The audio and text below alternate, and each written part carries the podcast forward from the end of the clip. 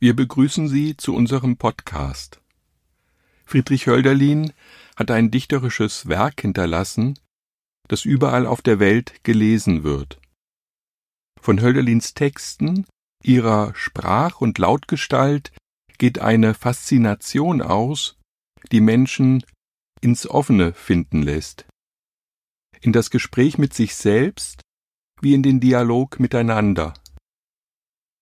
Anlässlich des 250. Geburtstags spricht heute Lisa Memmeler darüber, was Hölderlin ihr bedeutet.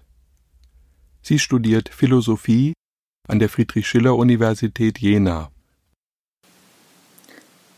Friedrich Hölderlin an die Hoffnung. O Hoffnung, holde, gütig geschäftige, die du das Haus der Trauernden nicht verschmähst und gerne dienend, edle, zwischen Sterblichen waltest und Himmelsmächten. Wo bist du? Wenig lebt dich, doch atmet kalt mein Abend schon, und stille den Schatten gleich bin ich schon hier. Und schon gesanglos schlummert das schaudernde Herz im Busen.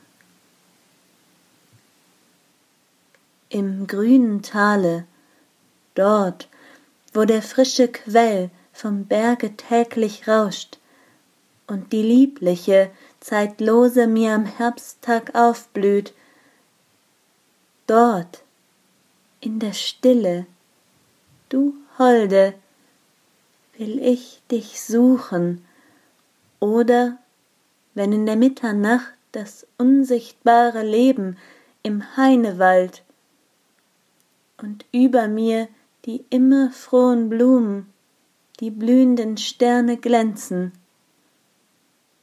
O du, des Äthers Tochter,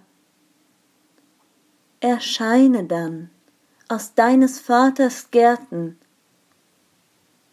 Und darfst du nicht, ein Geist der Erde, kommen? Schröck, o, oh, schröke mit anderem nur das Herz mir.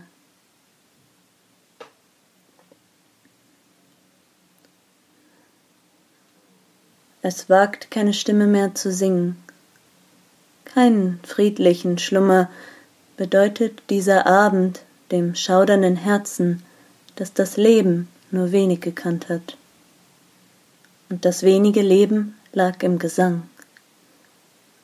Es weiß ich selbst so früh an diesem Ort der Stille.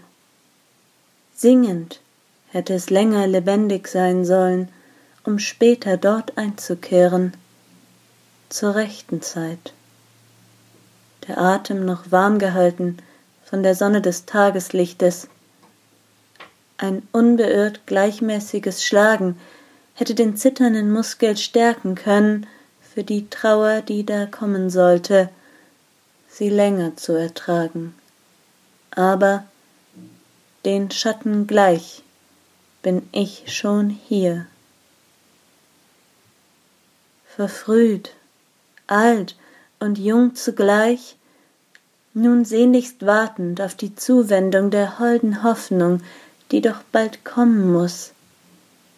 Ängstlich, dass sie nicht kommen wird, bemüht, sie herbeizurufen und darüber aufzuklären, dass es doch bereits für sie an der Zeit ist zu kommen, da sie ja hier schon dringlichst gebraucht wird.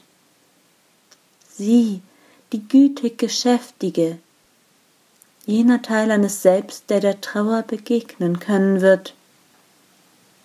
Doch ist sie eine selbstlose Dienerin zwischen Sterblichen und Himmlischen. Sie wendet sich nicht nur auf sich selbst zurück, sondern sucht das Haus der Trauernden auf, kann im eigenen Leiden noch das Leid als ein geteiltes erkennen. Das Ich überschreitend tritt sie in Kontakt mit jenem Schmerz, dem das schlummernde Herz ausweicht, um den Weg zu den anderen Menschen zu finden. Ihr Versprechen ist Aussicht auf eine lebendige Zukunft unter ihnen. Doch eben diese Lebendigkeit hat das Ich doch schon jetzt so nötig, ausgezehrt, nahe dem Tode. Hört sie denn? Versteht sie denn die Not nicht? Fragend hat das Leid nach ihr gerufen, sich drängend an sie gewendet und kann nicht länger warten, muss sie finden.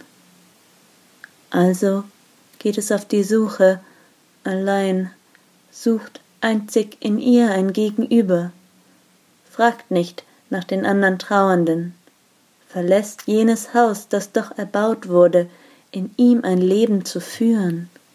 Fliehend, eilig zieht das schwache Herz sich selbst zu. Nur kalte Wände, starre Behältnisse verhärteter Trauer lässt es hinter sich zurück.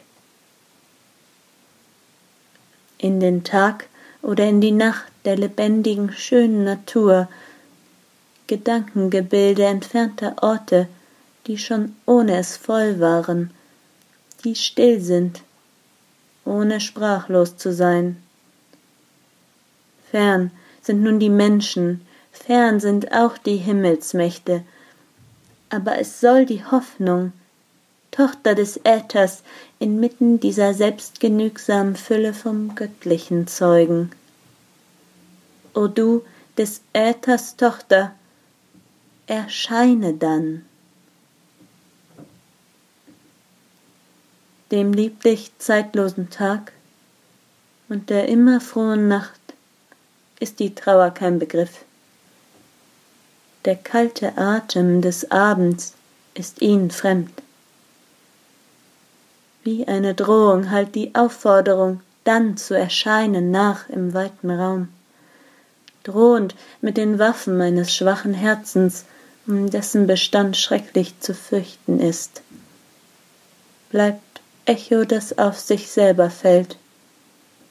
Wo bist du?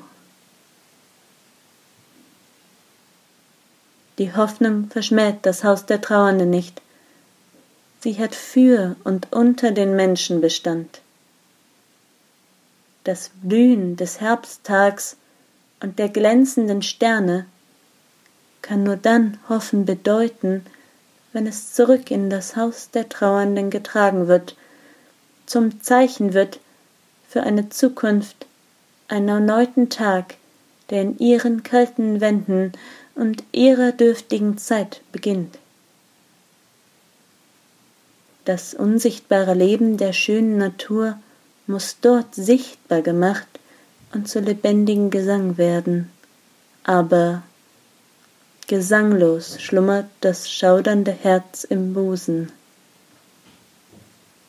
ist Schrecken Erwachen? Ist Erwachen Leben?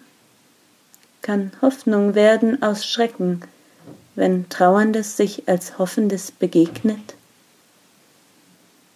Aber ihre Stille ertrage ich nicht.